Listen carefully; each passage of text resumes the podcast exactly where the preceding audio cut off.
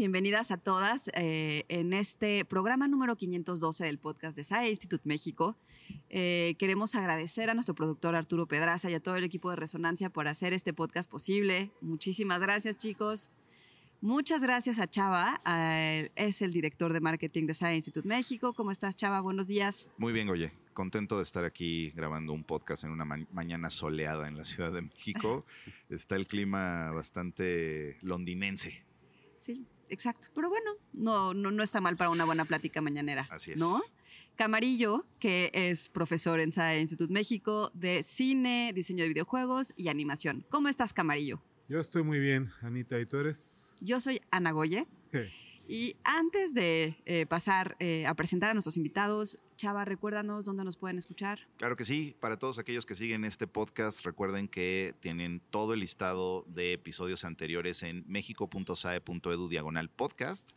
Nos pueden escuchar y ver en YouTube, en Spotify, en Apple Podcast y SoundCloud. Entonces, pues bueno, todo eso está ahí en mexico.sae.edu diagonal podcast. Muy bien, pues ahí nos vemos y nos escuchamos y tenemos a tres invitados, tenemos una mesa llena, eh, diversa y bueno, tenemos aquí a Natalia Pájaro, a David Flores Mandieta y a Cintia Fernández Trejo. Bienvenidos, bienvenidas, ¿cómo están? Hola, muy bien, muchas gracias. Gracias por invitarnos. Con mucho gusto. Muchas gracias bueno, pues vamos a empezar presentándolos. Me gustaría, como lo hemos hecho en otros podcasts, que nos platicaran ustedes cuál ha sido su trayectoria, eh, qué han hecho hasta ahora, eh, qué les gusta, dónde estudiaron, de qué la rolan, si les gusta el día eh, soleado o nublado. ¿Con quién empezamos? Sé que con Cintia no. no, por favor, déjenme al final. Pues bueno, David, Natalia, adelante. pues bueno, yo soy David Flores, gracias por invitarnos. Eh, pues bueno, yo le giro a la producción. este, bueno, actualmente a la producción de animación. Pero bueno, ahí he estado desde hace ya unos años, eh, pues en el cine, en series, siempre en el departamento de producción, ¿no? Eh, gente unidad, gente de producción, por ahí, ¿no? Pero muy contento de estar aquí, ¿no? Y de, la invitación. Muchas gracias. Nos contabas, nos contabas antes de entrar aquí a la mesa que estudiaste cine, ¿no? Sí, estudié producción, eh, producción en el CCC y comunicación en la UAM, Xochimilco. Xochimilco, muy bien. Sí, sí. Bienvenido. Gracias. Bienvenido, David. Natalia. Este, vamos contigo, Natalia. Ah, bueno, hola, yo soy Natalia Pájaro, yo soy artista visual, en general me dedico a la pintura y a la animación 2D. Y pues yo estudié en la FAD UNAM, la, la licenciatura y la maestría, y pues me, me, he dedicado a pintar y a hacer cortometrajes eh, con el equipo de Landina Ramolona y justamente también con David y Cintia. Y pues ahorita pues estamos aquí. Muy bien, bienvenida Natalia. Gracias. Eh, bueno, yo soy Cintia. Eh, yo tengo un recorrido raro, pero yo empecé, yo estudié letras en la UNAM, letras francesas. Luego nada, me, fui al cine, entonces estudié en el CCC y sobre todo lo que hago es escribir guiones, es lo que más me gusta, pero nada, como eh, desde hace un tiempo, pues nada, levantando proyectos propios como directora y trabajando en equipo con David, con Natalia este, ya desde hace un tiempo en, en, otros proyectos y ahora con el proyecto que nos tiene desde hace unos años como casados en familia. Espero que sea un buen matrimonio. Sí, es un buen matrimonio, es un muy buen matrimonio. Entonces, eh, pero sí, entonces haciendo cosas de animación que ahora pues nada ha sido lo que nos ha, nos ha movido un montón y que los proyectos que pues he escrito se han ido como hacia ese, hacia ese lugar. ¿Y cómo fue que se conocieron los tres?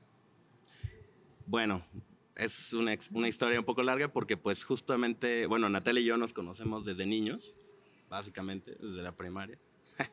este, y bueno, ya después que en el CCC, ¿no? Conocí a Cintia, ahí hay una dinámica en el CCC que al, al grupo de producción lo unen con uno de guion, ¿no? De otra generación como para, conjuntar ajá, una mancuerna. Y yo ahí conocí a Cintia, ¿no?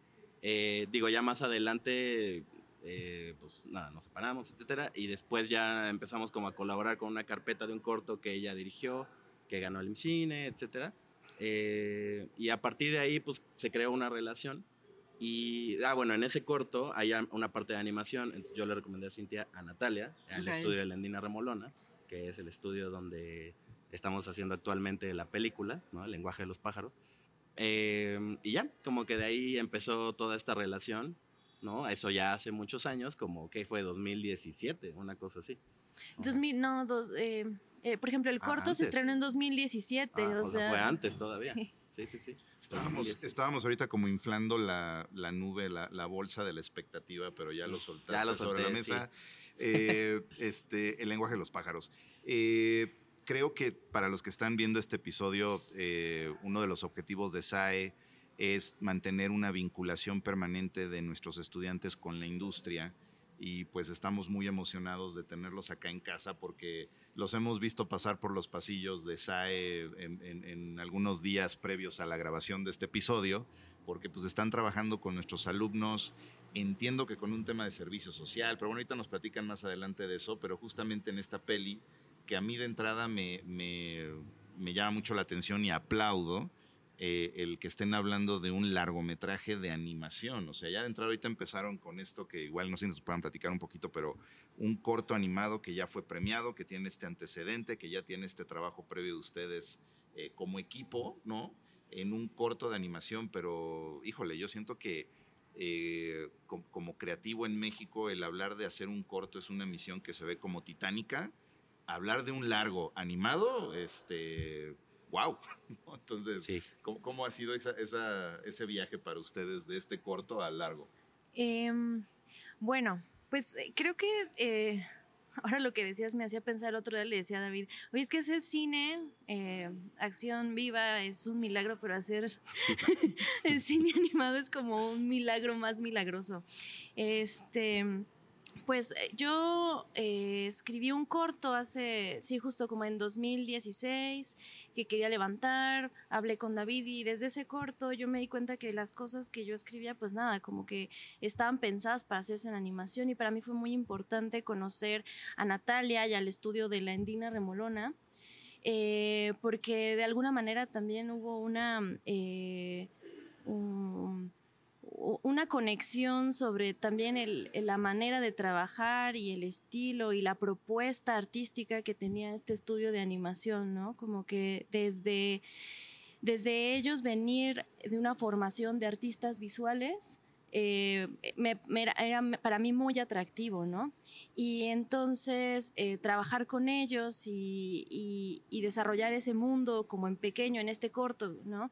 Fue, fue increíble. Entonces para mí fue muy importante ese, ese encuentro y, y fue lo que me hizo posible pensar, claro, podemos hacer una película, podemos hacer un largo, ¿no? Como que desde ahí... em, eh, dije, esto, esto creo que es, es posible, em, puede ser difícil, pero nada, como que mm, de ahí yo empecé como a platicarle a Natalia sobre una nueva historia que yo tenía, que ya justo también venía como de derivada de ese proyecto y Natalia también se prendió y creo que eso también fue muy importante, ¿no? Porque si Natalia me hubiera dicho, ay, no sé, sin un largo animado, no sé, y entonces desde el principio yo además lo que le proponía era así también una locura, este, y Natalia como que también entró en la locura, o sea, así, y, y creo que por eso, pues nada, hemos seguido y seguido como, como en este... O sea, ninguno de, ninguno de los tres en ese momento tuvo esta reacción de Es una un- un locura. largo. O sea, los tres. digo, me suena lógico que eso es lo que los tiene hoy en día aquí al pie del Que cañón. tiene ¿no? una muy buena mancuerna, ¿no? Sí, o sea, todo fue como, o sea, yo, yo sí pensé como, órale, vamos a hacer un largo, pero en, en la generalidad, como decías, una labor titánica es hacer un corto, Ujú. un largo por nuestra cuenta, o sea, siendo nosotros los, los que impulsemos el largo, porque bueno, a nosotros nos han contratado para trabajar en cortos, digo, en largos y así, Ujú. pero que nosotros levantáramos, la verdad es como un poco nuestra primera experiencia como tal, como justo las personas que levantan un largometraje. Ahí existió ese nerviosismo, pero creo que fue mucho más las ganas y sí, las ganas de crear, las ganas de crear, eh, de tener algo propio, este, sí, tal cual. Creo que eso fue mucho más que, que el miedo, el nerviosismo o el... uy, bueno, ya después nos enfrentamos con todo lo que implica, ¿no? Claro, pero, en el camino. pero está padre. ¿Y por qué el lenguaje de los pájaros? Cuéntenos un poquito más de, de qué se trata. ¿Cuál es el tema? Em, bueno, eh, la película parte de una mm, eh, obsesión personal con, con, lo- con los cuentos folclóricos y con un cuento en particular que siempre lo pongo como referencia justo cuando me preguntan, que es el del flautista de Hamelin, ¿no? Y en este cuento pasa algo que siempre me pareció muy macabro al final, ¿no? Que es el flautista castigando a los adultos de un pueblo, llevándose a todos los niños de ese pueblo. Y, y desde, de- o sea, esa es como la semilla, ¿no? Lo macabro que puede haber en estos cuentos. Y en especial en ese cuento que a mí me parecía algo muy siniestro. Y, y a mí me gusta lo siniestro y lo macabro. Entonces, desde ahí como parto para pensar esta historia que no está directamente ligada, o sea, no hay una continuidad directa con este cuento, pero eh, parte de un, un pueblo en donde no hay niños, ¿no? Y entonces vamos, vamos conociendo esta historia, este pueblo a través de los ojos de una niña que se llama Natalia, como Natalia, y, este, y llega a este pueblo y se da cuenta que no hay niños, ¿no? Llega con su mamá, eh, ella es una amante de los pájaros, una avistadora de aves. Y entonces también se da cuenta de que no hay aves, ¿no? Como también en la sutileza de, de algo que un adulto de pronto no ve, ¿no? Na- nadie voltea al cielo a ver si pájaros, pero ella está pendiente de, ese- de eso, de lo que está pasando. Y entonces em, empieza como un viaje de ella por entender por qué este pueblo está así, ¿no? Los adultos no la ven y ella dice, soy invisible. Y entonces hay una metáfora que se va tejiendo sobre, la, sobre las infancias y sobre la, la invisibilidad, ¿no? O sea, sobre cómo los niños, niñas, niñas son invisibles de pronto como para, para el mundo adulto, ¿no? Y, y bueno, en todo este viaje ella llega a una cueva en donde hay un grupo de niños, ¿no? que son los niños perdidos o los niños olvidados, que están ahí ocultándose. Y entonces, nada, ella, nuestro, nuestra protagonista Natalia, tiene que descubrir como el misterio de esos niños, de esa cueva, para devolver como el, el status quo de este pueblo, ¿no? Pero bueno, al mismo tiempo su mamá le está olvidando, la está dejando de ver, entonces hay también como un drama ahí familiar, personal y de reconciliación entre madre e hija a lo largo de la, de la película. Pero bueno, por eso es el lenguaje de los pájaros. Fíjate Ok. que nunca, nunca había visto así el cuento del flautista, porque tienes razón, o sea, al final, como que pareciera que ya llegaste al final de la historia y de repente hay ese twist, o sea, ya como póstumo y, y- y está bien oscuro, ¿no?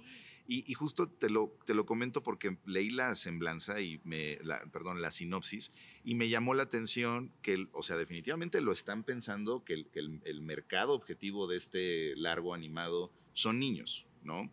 Pero veo que lo clasifican como fantasía y suspenso y muchas veces no estamos acostumbrados a que la animación actual comercial esté llevando temas que coqueteen con esa parte oscura para niños, ¿no? Entonces, ¿cómo sienten o, o tal vez cómo esperan que sea la aceptación de, de ese mercado, de ese público hacia, hacia la obra? Pues yo lo que, lo que mi, bueno, ahora responderá nuestro productor, que él, ha, él ha- ha- ha obviamente analizado todos los números, sí. Pero este, nada, sí es un corto que hemos pensado para jóvenes audiencias, un corto, perdón, un largo para jóvenes audiencias y que de alguna manera interpele ya desde, desde otros lugares, ¿no? Por ejemplo, justo desde desde una propuesta visual distinta, ¿no? A lo que de pronto se está ofreciendo como, como cine de animación para niños en lo comercial. Y también desde el género, ¿no? Como un género distinto que rompe un poco también con lo que estamos como habituados. Digo, sí hay fantasía, pero sí estamos apostando por el suspenso. Incluso de pronto hemos dicho terror, lo hemos mencionado porque hay momentos así como tintes en donde la película como que tiene eso y nos interesa provocar eso. Y yo creo un montón que a los niños les gusta el terror. Oye, yo, yo sigo viendo Dumbo y hay una parte que no, o sea, que tengo que hacerle así, ¿no? Bueno, yo creo, yo creo que tenemos la referencia apenas el año pasado de la versión de Pinocho de Guillermo del Toro, Claro. que es una película muy oscura, ¿no? Claro. Y que, digo, eh, habremos de hacer un programa, un programa sobre este tema de cómo plataformas como Netflix no comparten sus números y realmente no sabes cómo le fue a las cosas, ¿no? Pero que aquí, por lo menos en México, sí fue un poco un trancazo, ¿no? Fue un poquito un fenómeno por el orgullo también de nuestro gordo querido. Yo he tenido la oportunidad de platicar con el Toro, lo entrevisté para Cine Premier hace algunos años y hablamos justamente de esto, ¿no? Del tema de eh, cómo a veces literalmente lo que me decía del toro es, pues es que los niños son mucho más inteligentes y ah, eh, soportan y aceptan muchas más cosas de lo que los adultos les damos crédito, ¿no? Y me decía un niño, un niño cuando de plano no puede con algo en la pantalla, eh, viendo una película, te va a decir que lo quites y listo. O sea, no se va a hacer bolas. Eh, si lo está viendo es porque puede manejarlo, ¿no? Sí. Entonces, eh, yo estoy, estoy seguro que ustedes están de acuerdo con, de Sí. nuevo, nuestro gordo insigne, eh, que es, que es eh, hay que darle crédito a los niños, ¿no? Hay que darles crédito y creo que, que este tipo de contenidos, yo estoy de acuerdo completamente contigo. Eh, por supuesto que el horror, yo creo que los niños son el segmento que mejor entiende de qué va el cine de horror. David, cuéntanos tú un poquito. Sí, eh, o sea, justamente esta película, desde que, bueno, desde el guion, ¿no? Justo recuerdo claramente una escena en la que yo dije, ah, entonces esto no están de niños. Así, y una vez que están en la cueva, y ahí, ahí pasa una cosa. Pero justamente le pregunté a Cintia, porque yo sí pensé un poco como en, eh, o sea, como que en los públicos, en cómo se vendería esto, ¿sabes? O sea, un poco. Em, justamente platicamos y, y pasó lo mismo. O sea, dije, bueno, justo los niños, no, o sea, hay que tenerle más, más fe a los niños, ¿no? O sea, no, o sea, no es como, ay, ya va a salir esto y ay, no les va a gustar. No, a lo mejor hasta les atrae más. Y además, esto unido a la, a la propuesta visual que tiene la película, creo que es bastante atractiva, o sea, en todos los sentidos. Eh, y, y nosotros sí queremos usar esto como nuestra pues como nuestra característica especial, un poco. ¿no? O sea, yo sí la he pensado así, sobre todo cuando he hablado con, en, alguno, en algún mercado al que fui de, de cine, justamente me preguntaban sobre el género y el público, porque así cuando lo platicas de bote pronto, si la respuesta normalmente sí es como, ah, pero entonces no es para niños, ah, o es para adolescentes, o es para... Y justamente le digo, sí, o sea, sí es para niños y o sea, es para eh, jóvenes audiencias en general. O sea, no solo niños, adolescentes, también los adultos. O sea, que justo creo que es lo que hace a nuestra película como algo bastante atractivo en un mercado, ¿no? Porque la pueden ir a ver todos, no solo niños, Claro. o sea, papás, etcétera. Entonces creo que es, es más que a tratar de alejarse de ahí, yo me abrazaría de eso, ¿no? Ajá. Para que justo le dé ahí el gimmick, ¿no? Hacia el- a, nuestra, a nuestra película. ¿no? Y, y creo que también sería muy interesante esta conversación que los niños al verla puedan tener con los papás, ¿no? Ujú. Porque pues también en el mundo entero pues está pasando eso, ¿no? Esa como soledad en los niños, el tema de la guerra, este, también es un poquito hablar de la actualidad y este, y sí, esa conversación puede ser muy interesante con los papás.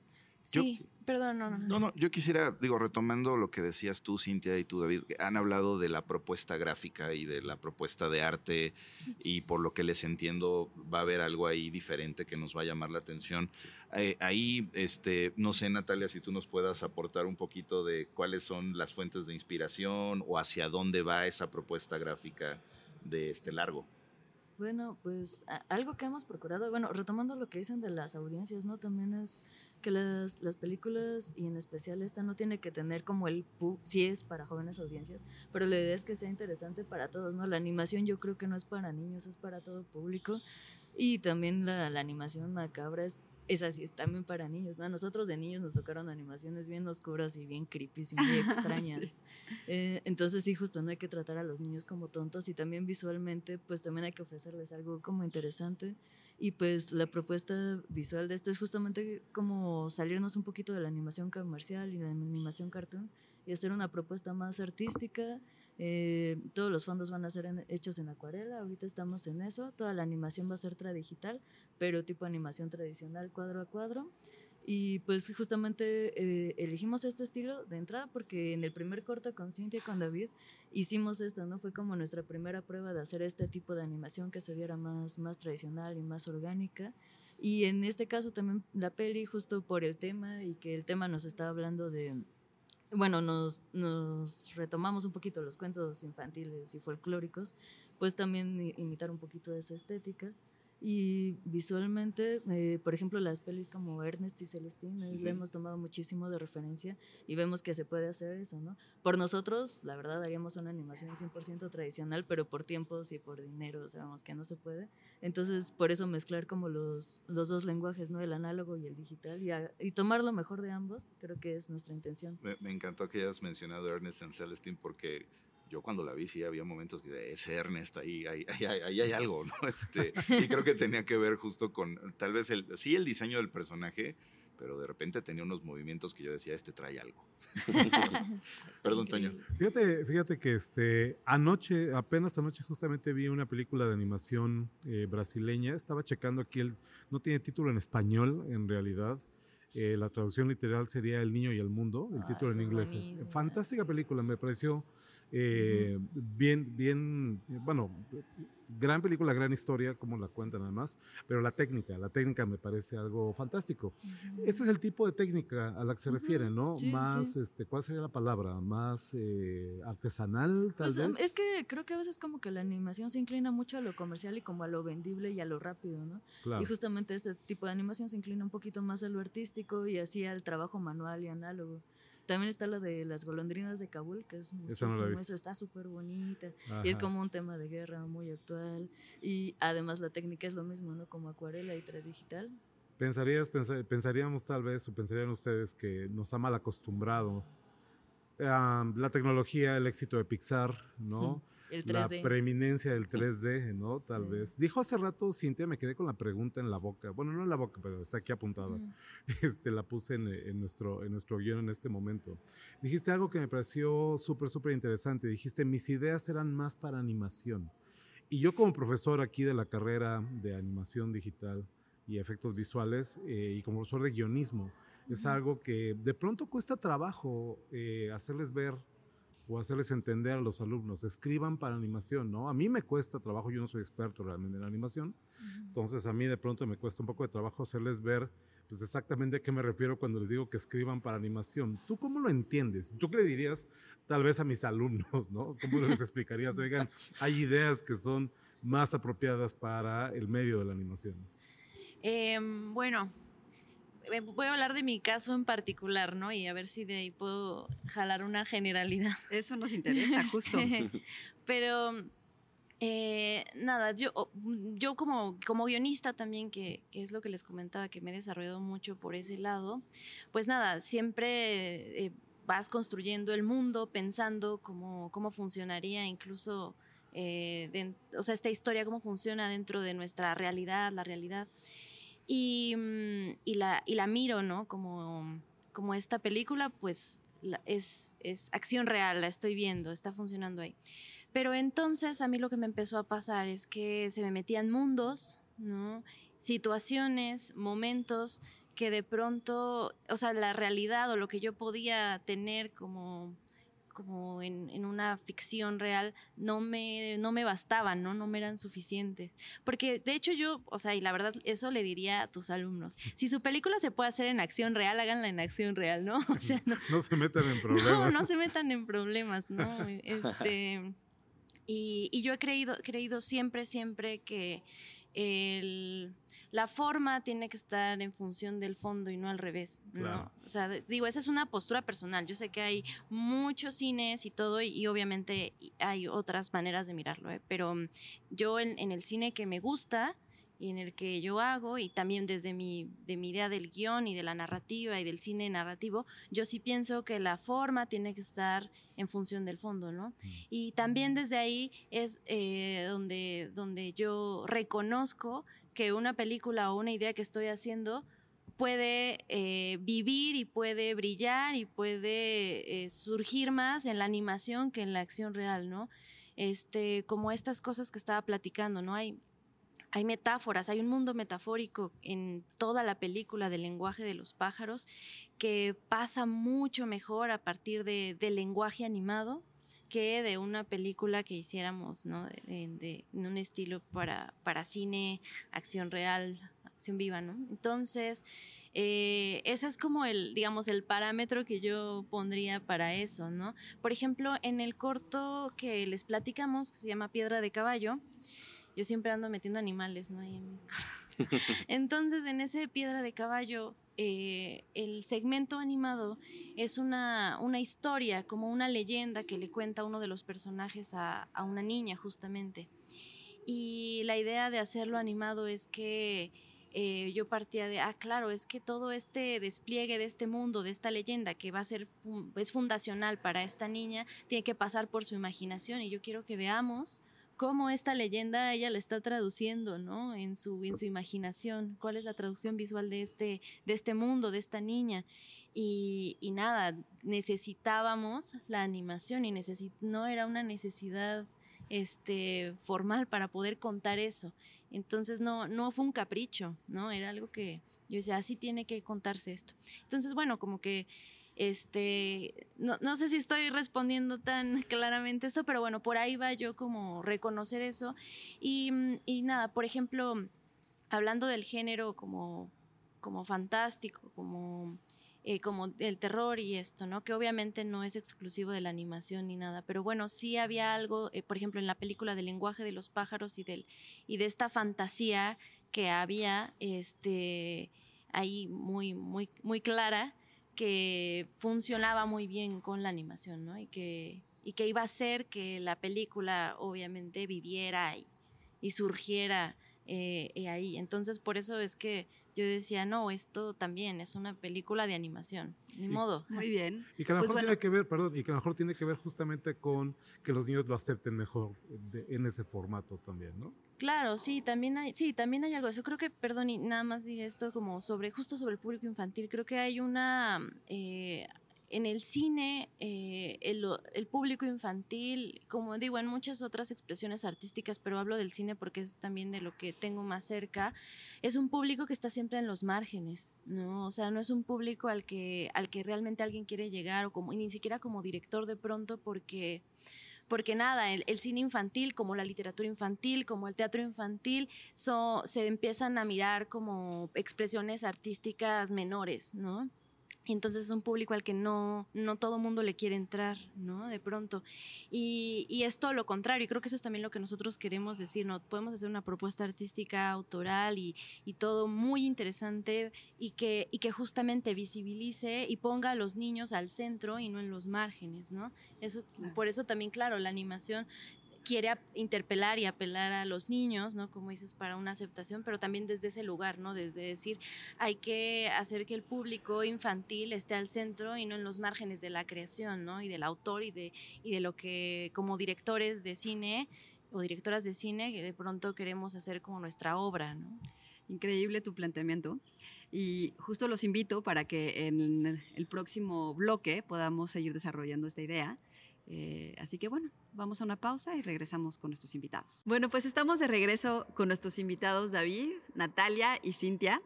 Justamente estábamos platicando acerca de, la película que están desarrollando, que se llama El lenguaje de los pájaros, y nos gustaría que nos platicaran un poquito más cuáles han sido los retos o también cuáles han sido los apoyos que han recibido, porque sabemos que han sido varios. Entonces, eh, cuéntenos cómo, cómo fue, cómo ha sido. Ah, bueno, pues esta película, desde el guion, eh, recibió apoyo el FONCA. Eh, Cintia recibió este apoyo. Muchas felicidades. Y la verdad es que sí, la película sí ha sido bastante eh, bendecida, ¿no? Este, por los apoyos. desde el 2020 recibimos el de desarrollo de proyectos de, del INCINE.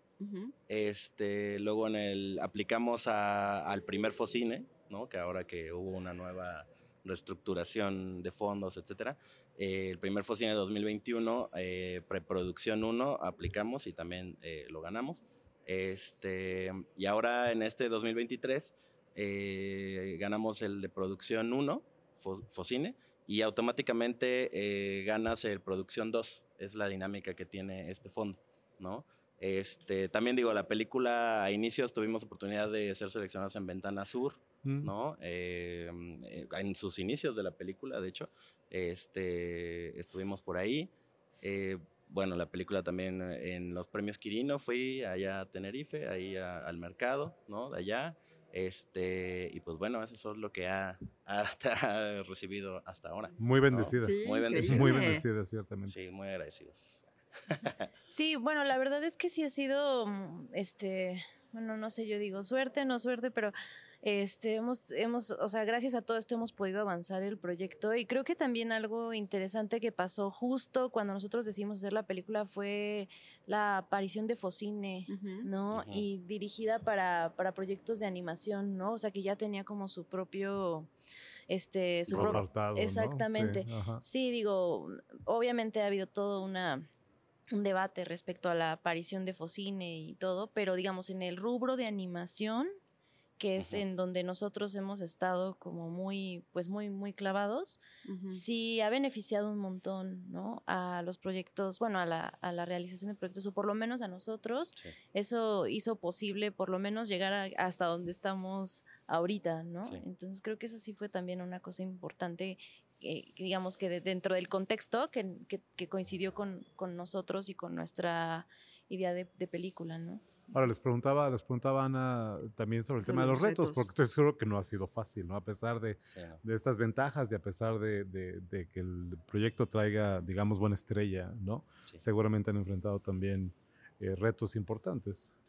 Sí, pues, o sea, todos estos eh, fondos que se han ganado, etcétera, pues sí, sí, la verdad, son, yo creo, reflejo de, del trabajo de todo el equipo. De ahorita aquí estamos nosotros tres aquí dando la cara, ¿no? Pero detrás hay un equipo súper talentoso, ¿no? De chicos animadores, ilustradores, acuarelistas, etcétera, que todos han sumado eh, para que este proyecto eh, avance y se vea como, o sea, ahora sí que con- exprimimos hasta el último centavo para avanzar lo más posible siempre, ¿no? Entonces, digo, ahorita ya con, lo- con lo que hemos sido bendecidos, ¿no? Este, eh, pues ya tenemos una parte importante de la película. Este, sin embargo, falta todavía más. Claro. Entonces, yo, o sea, está- tenemos muy Sí. claro de, de lo que hemos ganado, Ajá. pero sí, o sea, no, no nos dormimos en los laureles, seguimos Claro. buscando lo que falta porque este es un proceso bastante largo. No, Por el- por el- y, perdón, y, y además, o sea, eso digo, o sea, ahorita estamos hablando como de los apoyos que ha recibido la película, ¿no? Pero por cada, o sea, puerta que se nos ha abierto, significa, o sea, de- por cada un- puerta hay 10 que se nos han cerrado, ¿me Sí, Por claro. explico? supuesto, claro. O sea, hemos tocado un sí, montón, muchas. Sí, sí. muchísimas, ¿no? Y O que entonces- nunca les abrieron, ¿no? De plano. sí. Exacto, no, tal cual, y que nunca sí. nos abrieron y todo, y que nadie cree realmente, o sea, eso es algo que a lo que yo me he enfrentado desde, desde esta primera vez que estoy, estamos haciendo una película animada, es que la, la gente como que de pronto dice, ah, animación. No, bueno, suerte, qué bonita tu peli, que te vaya bien, nos avisas en el estreno. no, o sea, como que ya cuando escuchan animación, Sí. como que, ¿no? ¿Pero por qué? "Ah". ¿Porque no creen en un proyecto de animación? Sí, ¿Porque sí, creen porque que es no algo creen que, que, no por tiene valor? ejemplo, dependiendo de a quién, a quién, ¿no? Pero, por ejemplo, productores pueden creer que no es viable económicamente, que no se va a terminar, que no, no o sea, sobre todo hablando como de la parte que, que son las puertas que hemos tocado, ¿no? Como buscar apoyos económicos, coproducciones, nada, que es eh, un, un titánico el proyecto y entonces dicen, sale, bye, este, me avisas en tu post igual y te echo la mano pero eh, no, no, no, no creen que esto pueda ser ni siquiera como, como comercial, que después se vuelva algo que, que pueda devolver, ¿no? Este, económicamente. Entonces, siento que eso ha pasado un montón, ¿no? Sí. Con la película. Que eso es Ahora- justamente lo que decíamos, ¿no? Sí. El reto de la animación en México, ¿no? De cómo, cómo, lo, cómo lo pueden percibir Yo ustedes. siento- yo ¿Cómo ven la siento- escena de la animación en siento- México? yo siento, y ustedes desmiéntanme porque probablemente esté yo equivocado, ¿no?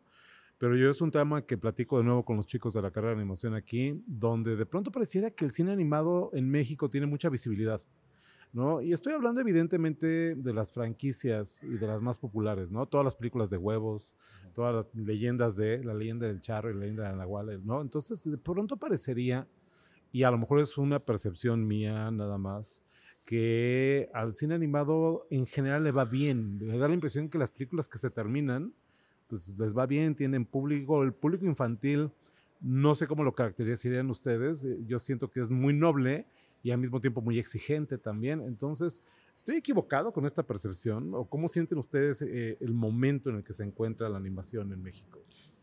Bueno, yo creo que justo el caso particular de esas, de esas películas, Las ¿no? de están, ajá, ¿no? de- Ajá. que normalmente están con Anime Studios y etcétera.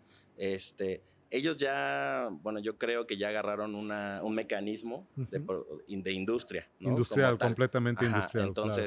Ellos ya, oye, ellos sí tienen retorno de efectivo, etcétera, etcétera, y pueden financiar nuevas, etcétera. Ya te- o sea, ya existe la maquinaria, ¿no? Que sabemos que pues el cine es literal una, una maquinaria, ¿no? Ya sea de animación o en acción viva, ¿no? Todos Ujú, tienen su, ujú. su importancia y su, y su acción. Entonces, yo creo que ellos particularmente parecería que, o sea, daría que la animación es como un, sí tiene un éxito, digamos, como en general, pero este, creo que solamente se limita a ellos, literal, porque justamente, bueno, nuestra película pues justo no va a tener la, pues no tiene esa maquinaria. Y ese como tal impulso, ¿no? ese impulso, Claro. ese todo. Y justamente eso que comentaba Cintia, eh, de que cuando le dicen, oye, o sea, hemos buscado hasta coproducciones, etcétera, este, con alguien, una productora que a lo mejor dice, ah, está súper padre, no sé qué. ¿Y cuándo la piensan terminar? No, pues que en dos años, no sé Uh. qué.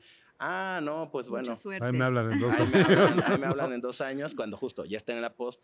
Y, y un poco entiendo por qué lo hacen, porque justamente, eh, pues tú como inversor, como productor, pues un poco quieres tener un resultado medianamente inmediato, ¿no? Porque, Claro. bueno, o sea, si igual las películas de acción viva no es que se hagan en así dos meses y al tercero ya esté estrenándose, ¿no? Si se tardan un año Ujú. o algo así. Pero si les dices, no, pues dos años y además, pues, este, no hay como muchas referencias fuera de Anime Studios, ¿no? Que Hmm. haya como una película que sí haya impulsado esto. Entonces, entiendo el por qué dicen como, ah, mejor se esperan un poco.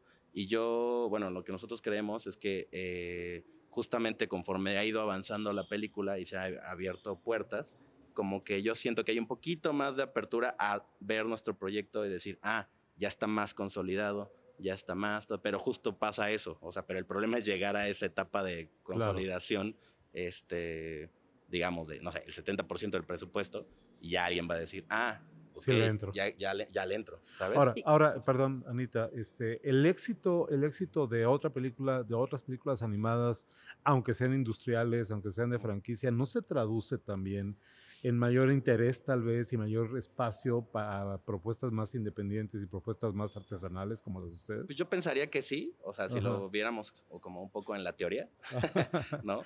Eh, lo que yo creo es que como es justamente unas, un solo grupo de personas, un solo, o sea, una franquicia justo, un estudio, un algo, eh, digo, hay casos de éxito como justo todo lo que pasa en Guadalajara, ¿no? Y todo Claro. este tema. Y, y- Del Toro y del Pinocho, Toro, ¿no? y Pinocho Sí, y todo este tema, que sí creo que, que están ayudando a dar eh, esta visibilidad. Ajá. y así, pero creo que aún no es suficiente como para que gente que no está en la animación Claro. quiera entrar a la animación, ¿no? O sea, inversores, productoras de otro tipo, etcétera. O a lo mejor van a querer estar, pero hasta que ya esté más consolidado. ¿no? Claro. Que es justo, bueno, eso es lo que yo creo, porque pues lo hemos vivido, tantas puertas que... Dice, dice, dice David Mamet que esto es lo que los científicos llaman el factor ay carajo.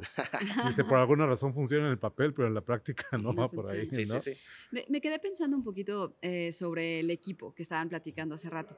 Una producción de este tamaño, como cuánto, como cuánto personal o cuánta gente necesita.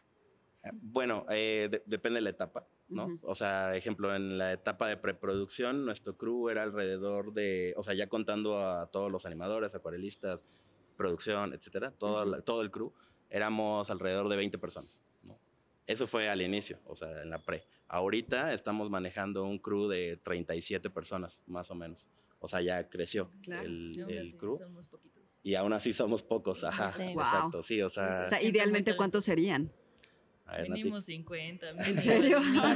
Y de ahí para arriba es lo que quieras, ¿no? Los estudios grandes son 100, Sí. 200. Claro. Así, ¿no? Sí. Esto es un crew muy comprometido, todo el equipo se compromete, lo hace porque creen la peli y creen el proyecto y Sí. quieren hacer las cosas bien, ¿no? Y por eso salen las cosas más rápido y más chidas, Claro. pero es porque El amor. son muy talentosos, creen en esto, ajá, lo hacen por gusto, la verdad. A mí se Pero me sí, quedó... somos súper poquitos. A mí se me quedó retumbando en la cabeza hace rato que dijiste, bueno, y es una película donde todos los fondos están en acuarela. Se me quedó así como de, Wow. ok, porque aparte lo dijiste con una eh, Seguridad. que, que- que lo que me hizo pensar fue, ok, pues tiene un ejército de 50, de 50 a 100 Acuarelistas. animadores. Son Sí. 37. Acuarelistas, exacto, ¿no? Eh, y, y por eso, ahorita que que empezó Toño con la, con la parte de los retos, yo estaba esperando justamente esa parte. ¿En qué momento se va a mencionar la palabra todos los fondos, o- o todo es acuarela? Este, la parte de los retos, ¿no? Este, pero, pero qué admirable que, que todo ese trabajo se esté proyectando con 37 personas. Sí, Y sí, también todo perdón. lo hemos empezado como análogo, entonces hasta los personajes, el storyboard, como por dar esa sensación de que, la- y porque, bueno, es una forma de pensar, ¿no? Yo creo que de entrada dibujando, cuando dibujas en análogo eres más libre porque no existe control Z y la capa de Eh, encima. Entonces sale un dibujo como más gestual y más como, como más, ajá, exacto, más- ¿no? Como con más alma, ¿no? Sale, salen cosas mucho más interesantes, entonces todo lo em- hemos empezado en análogo, lo cual de alguna manera, muy extrañamente, creo que no ha retrasado el proceso, sino hasta que lo ha hecho más rápido, porque la verdad todo el equipo dibuja súper bien. Y el control, el, lindo. el control Z es agüita y trapito. Oye, y, creo que, sí. y creo que por ahí hay algunos alumnos, ¿no? Haciendo servicio Sí, social de uy, SAE. Aquí es donde ha sido justamente iba a decir, ¿Cómo, claro. cómo ha sido ese, ese, ese proceso y ¿Cómo empezó esa colaboración con SAE? Sí, eh, con SAE, justo desde que obtuvimos, eh, me parece, el desarrollo de proyectos, hubo ahí una, una, una conexión, este, mm, justamente para buscar eh, colocar a algunos chicos que están en la carrera o egresados este, en nuestra película. Em, por una u otra cosa no se dio en las, en las primeras etapas, pero en esta etapa de producción sí eh, retomé el contacto em, con SAE y pues muy amablemente, este, pues nada, este, les platiqué el proyecto, les platiqué, o sea, de lo que podíamos ofrecer, etcétera. Este, y como ahorita justo ya teníamos un proyecto mucho más consolidado, mucho más, o sea, en papel ya se ve más, ¿no? Ya no solo era el guion, sino ya había pues, diseños de personajes, de fondos, etcétera. Este, su- eh, supuse que era, iba a ser como más atractivo para los chicos entrar, etcétera. Y, y pues nada, se dio este, muy chida la colaboración. Eh, también aquí con SAE tuvimos la oportunidad de grabar en la sala de Custom 75 Ujú. eh, las voces de nuestro cast, ¿no? Eh, ahí también incluimos ahí a, a- a egresados. Ah, egresados. eh, sí, a nuestro amigo Joshua, Ok. este, que estuvo ahí operando la consola, fue el ingeniero ahí eh, de audio en la grabación, etcétera. Entonces, y siempre la verdad es que sí están muy agradecidos, ¿no? Con SAE por todo el apoyo que nos han brindado. Este, y esa es como la dinámica que estamos teniendo conjunto con la escuela, ¿no? Para unirse a nuestra película. Actualmente tenemos dos chicos de servicio social. Que son de este, animación. De animación, Ujú. sí. Este, pues dentro del crew. Ujú. Ujú. ¿Qué están haciendo? Pues ¿Qué, qué ¿Qué hacen ellos? Ah, están en, en animación, también la peli se está animando en Blender, entonces ellos nos están ayudando en esa parte de animación y color. ¿Y cómo ven a los chicos de SAE? Súper Hay que preguntar, hay que preguntar. Para que perdón. los profesores se enteren a ver cómo No, van hecho, chicos. también en el Son equipo tenemos. Para ver cómo la estamos haciendo, ¿no? ¿Cómo- Ah, súper bien. Sí, no son adorables. Son adorables, son tiernos. Sí, tienen, tienen alma y esperanza y se les ve que tienen así. Ilusión en sus ojos. ilusiones, ¿Cómo se llaman sí. para que, para que nos Son escuchen y se sienten Emanuel y se Manuel Daniela. y? Daniela. Y también tenemos a un egresado Ah. que estuvo desde la pre, que es Ah. Robin, es muy bueno en fondos. Pues felicidades a esos, Bien, a bien. esos alumnos Les de SAE. pasamos el mensaje, son adorables.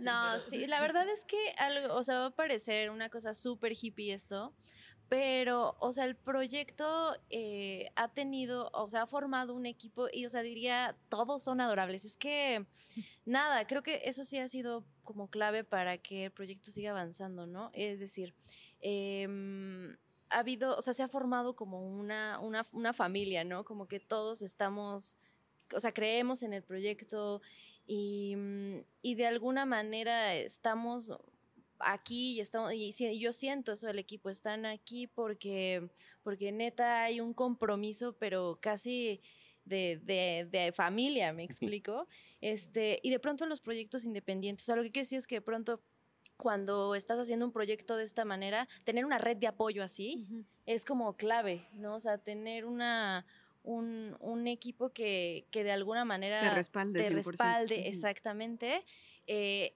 ayuda a que sigas avanzando, a que sigas avanzando, a que sigas avanzando.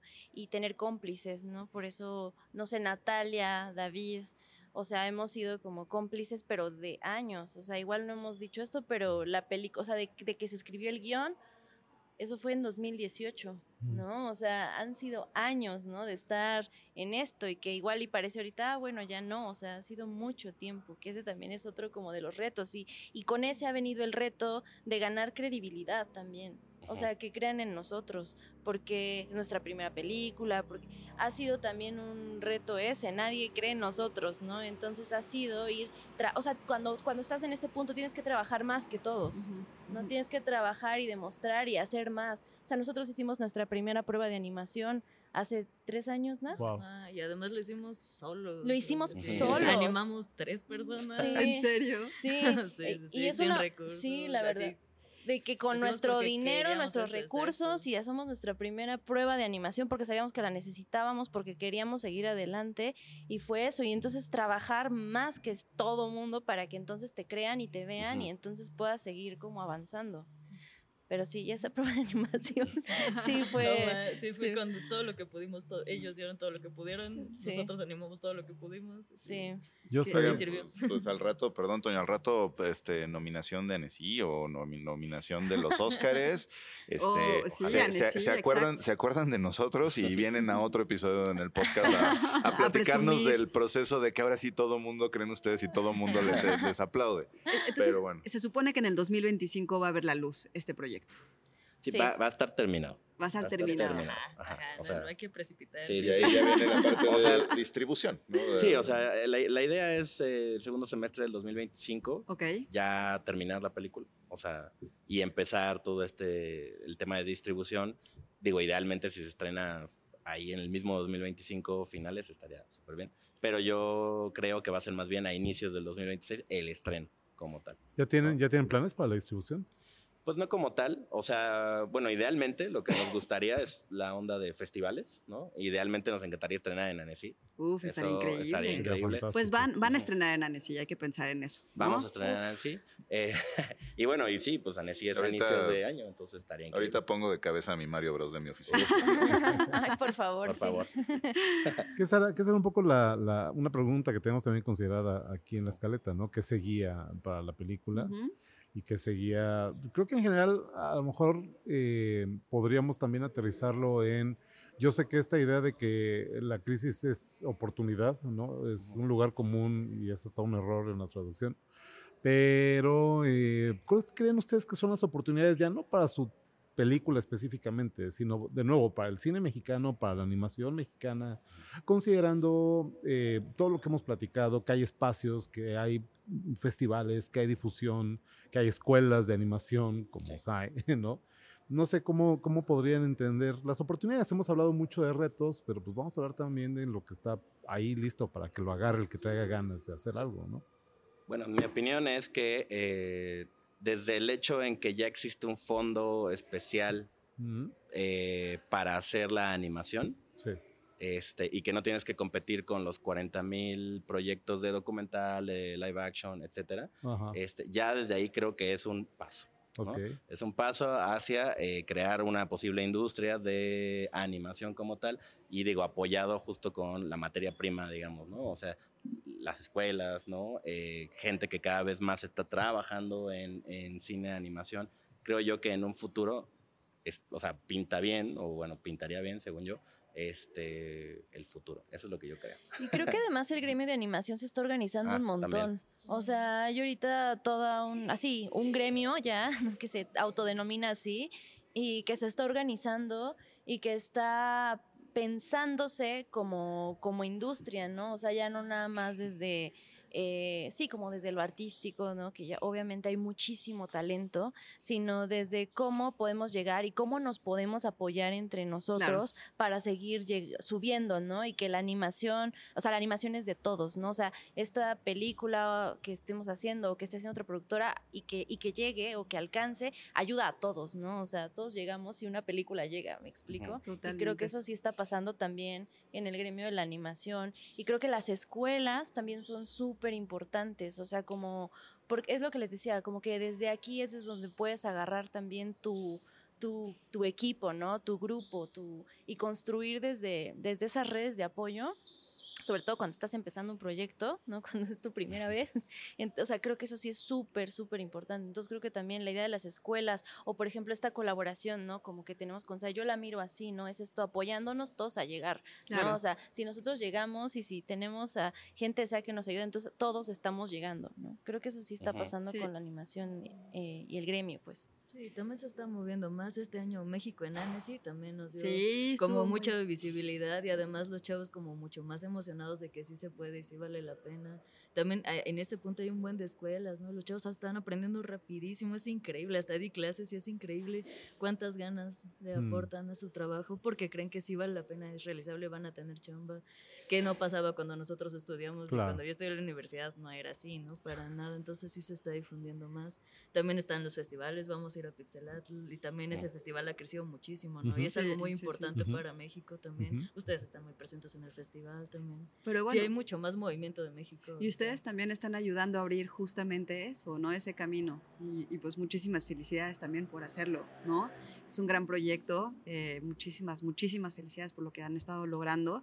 Estamos segurísimos que van a conseguir eh, muchos espacios. Si no, Ojalá. si no se estrenan en Annecy, se estrena en SAE. Fíjate que no me quería Eso. adelantar, pero ya estaba a punto de, bueno, y proyección de estreno aquí, ¿no? Exacto. Este, pero bueno, no nos Porque- vamos a comprometer. No, pero porque pero- creemos justamente, ¿no? En, en- en- en- en ese tipo de proyectos, en, en sus proyectos. y Entonces, aquí seguramente tienen un espacio para poderlo proyectar. Ay, Muchas gracias. Sai. gracias. No sé si ya escucharon, digo, también se escuchó una moto ahorita. Y hace rato, un ¿Otra helico- hace rato un helicóptero Apache o una cosa Pero así. el lenguaje, el lenguaje de los pájaros lo hemos estado, hemos Ah. estado acompañando aquí en este espacio. Exacto. que es el patio del campus de Zamora de SAI Institute. Y que acompañará a su buena estrella, sin duda. Muchas gracias. Gracias. Así que Mucho muchas- éxito. mu- sí, muchísimo éxito. Nos da mucho gusto que hayan estado aquí.